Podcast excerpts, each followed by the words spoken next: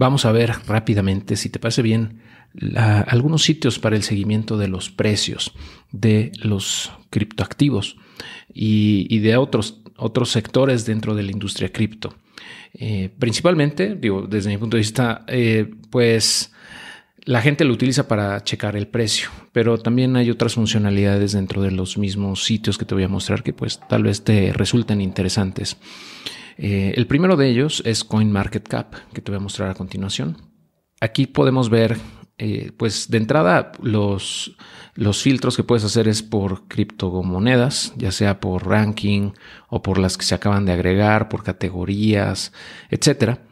Eh, también por, por exchange, no sé si es spot, derivados o index, o sea, descentralizados, eh, etcétera, ¿no? Por community, o sea, más bien en noticias, artículos, etcétera, etcétera, ¿no? Aquí hay, aquí hay también una parte de Learn, donde puedes ver, pues, noticias, hay videos, hay conferencias, etcétera un glosario de términos también. Pero bueno, principalmente, como te digo, la gente lo utiliza para checar el precio. ¿no? En este momento que estoy grabando, el precio del Bitcoin es de 23.282 dólares y de Ethereum es de 1.862. Em, y bueno, eh, de, por default te muestra las primeras 100 y ordenados por market cap, es decir, por capitalización de mercados, el valor en dólares que tienen los tokens que se han emitido de esa cripto. ¿No? Entonces, pues eh, si le das clic, por ejemplo, a Bitcoin, te va a mostrar ya mayor detalle y eso aplica para todos los demás. Por ejemplo, aquí te pone el enlace, va a hacer un poquito de zoom. Te va a poner, aquí vas a encontrar el, link al, sitio web del proyecto. También el white paper, que, que digo, si quieres revisarlo a detalle, cosa que yo te sugeriría que hicieras antes de invertir en cualquier activo, ¿no? Como, como lo vamos a platicar un poco más adelante en este curso. Y ah, bueno, ah, también aquí en las charts, en, Overview, vas a ver por default la, gráfica en eh, temporalidad de un día, pero aquí le puedes poner a siete días, es decir, semanal o a un mes o a tres meses, etcétera, ¿no? en lo que va del año y acá toda la historia. Entonces, bueno, pues eh, como puedes ver, tenemos eh, historia más o menos desde 2013 aquí en CoinMarketCap. Eh, otra funcionalidad que tiene también aquí es que puedes ponerle watch lists, es decir, como una vista rápida, pero para eso te tienes que loguear, tienes que crear un usuario. y así, digamos, si le das watch list a alguna de estas, por ejemplo, te va a, te las va a resumir, o sea, te va a dar como una vista personalizada o una vista resumida de esos que tienes como favoritos. Y aquí en portafolio también puedes crear tu propio portafolio para poder tener el tracking de tus profits, de tus ganancias o tus pérdidas em, en, esta plataforma. ¿no? También lo puedes hacer. Pero, en fin, yo, yo la verdad no lo uso más que para checar el precio y la verdad ya, ya ni eso porque eh, ahora tengo un, como es como un, widget en el teléfono que, que está eh, ligado con KuCoin y ese me muestra los datos del, del precio. no es algo que esté checando todo el tiempo, eh, pero pero cuando lo quiero ver, ahí, ahí lo hago. Entonces no, no estoy entrando acá, pero bueno, cada quien, ¿no? Eh, el siguiente eh, sitio web que te quiero mostrar es el de CoinGecko, que ese es muy parecido a CoinMarketCap, pero me gusta un poco más porque, por ejemplo, no tiene todo esto de como de ads, ¿no? Para mí esto es mucho ad eh, o, cosas así como, como anuncios, ¿no? Y ese tipo de cosas. Entonces, en, en CoinGecko es más limpia la vista. Eh, también tiene tres columnas eh, del precio, la variación de una hora, un, día y siete días. Y también puedes crear tu portafolio, puedes ponerle favoritos, o sea, funciona muy parecido. Eh, voy a entrar también aquí a Bitcoin para que veas el detalle de lo que te muestra. Aquí también te muestra en el detalle pues la, información del proyecto, su white paper, su sitio web, eh, las wallets que lo soportan, que eso es interesante, cosa que acá, por ejemplo, en, en CoinMarketCap no viene esa información. Pero aquí sí puedes ver cuáles son las hot wallets y las cold wallets que soportan este criptoactivo, ¿no? En este caso Bitcoin. También puedes ver eh, Twitter, Reddit, Facebook, etc. Eh, y acá, bueno, las gráficas pues también están por default a 24 horas Eh, pero puedes también cambiarlo, ¿no? Puedes cambiar el, scope, ¿no? Y la historia es básicamente la misma.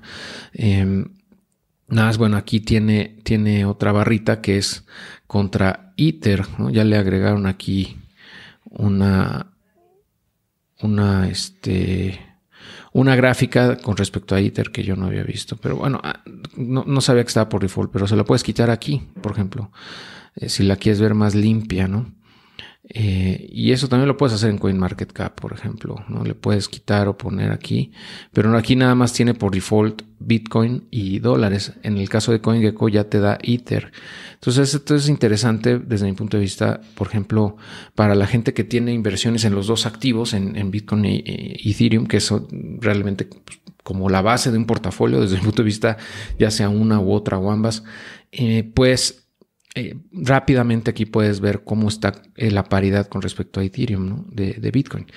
Entonces, por ejemplo, aquí puedes ver que en lo que va del año el precio de Ether ha ido oscilando. En este momento a una tasa de 12.5 Ethers por Bitcoin y no hace mucho estaba a 19. Entonces ha ido, ha ido eh, pues apreciándose Ethereum versus Bitcoin en estos últimos últimas semanas. Y eh, bueno, puedes ver el, rango de tiempo que tú quieras, ¿no? También puedes usar, en vez de gráficas de, líneas, puedes usar barras, etcétera. Entonces, ah, bueno, por eso en lo personal me gusta un poco más eh, CoinGecko, ¿no? Como que está más práctico, más fácil de usar. Y te da información que CoinMarketCap no. Por último, te voy a mostrar la de Live Coin Watch, que es otro sitio igual para el seguimiento de los precios, que yo en lo personal casi no uso, pero eh, también está bueno. ¿no? Eh, es cuestión de ver con cuál te acomodas o cuál te gusta más. Eh, puedes ver, por ejemplo, aquí de entrada te muestra cuál es el market cap total, que está padre, de todo el criptomercado, que en este, en este momento es 1.14 trillones o trillions o sea, un, millón ciento cuarenta y un mil millones de dólares. Eh, el volumen, la, liquidez y eh, la dominancia de Bitcoin que podemos ver que ha ido bajando en los últimos días, en las últimas semanas. Eh, y bueno, acá en layout, tú puedes especificar ¿Qué columnas quieres ver? Eso está padre. Por ejemplo, eh, si no quieres el volumen de las 24 horas, pues lo quitas, la liquidez también, el all time high pues también, si no te interesa. Pero, por ejemplo, pues puedes ver eh, aquí, por ejemplo, cuánto, cuánto ha bajado desde su all time high y en porcentaje. Este está bueno. From all time high que acabo de poner. Entonces esto te da una idea de cuál ha sido la caída que ha tenido eh, desde su máximo histórico. Eh, y vemos que Bitcoin en este momento tiene un 66% y Ethereum un 61%. Este, si le das clic al título, voy a hacer un zoom. Si le das clic aquí, te lo va a ordenar de mayor a menor. Entonces aquí, por ejemplo, podemos ver cuáles han sido las criptos que han perdido prácticamente el 100% de su valor eh, versus su máximo histórico. O sea, todo esto fue shitcoin que se fue al hoyo, ¿no? Se fue al carajo. Literalmente no vale nada. Y muchos de aquí pues fueron scams, fueron eh, pues rug pools, etcétera, que pues valieron gorro, ¿no? O sea, la gente que compró en estos activos o estos activos ha perdido el 100% de su capital. Ahora por market cap vamos a ordenarlas otra vez y podemos ver cuáles han sido las criptos del top 10, por ejemplo, o del top 20 que más han perdido valor desde su máximo histórico. Eh, vemos que en general casi todas van en el mismo tenor, salvo las stablecoins que se, quedan más o menos parejas, ¿no? obviamente. Eh, pero, eh, pues, por ejemplo, del top 20, en este momento, podemos ver que Litecoin y pues Uniswap, Avalanche, Shiba, Polkadot, Dogecoin, ADA, Solana, XRP han sido los que han tenido la mayor caída en porcentaje, por encima del 80%. ¿no? Entonces, eh, algo, algo interesante aquí de lo que te decía XRP, su máximo histórico no fue en este ciclo alcista anterior, sino fue en el, en el antepasado. Es decir, que este 90% es versus su máximo histórico de 2018, inicios de 2018.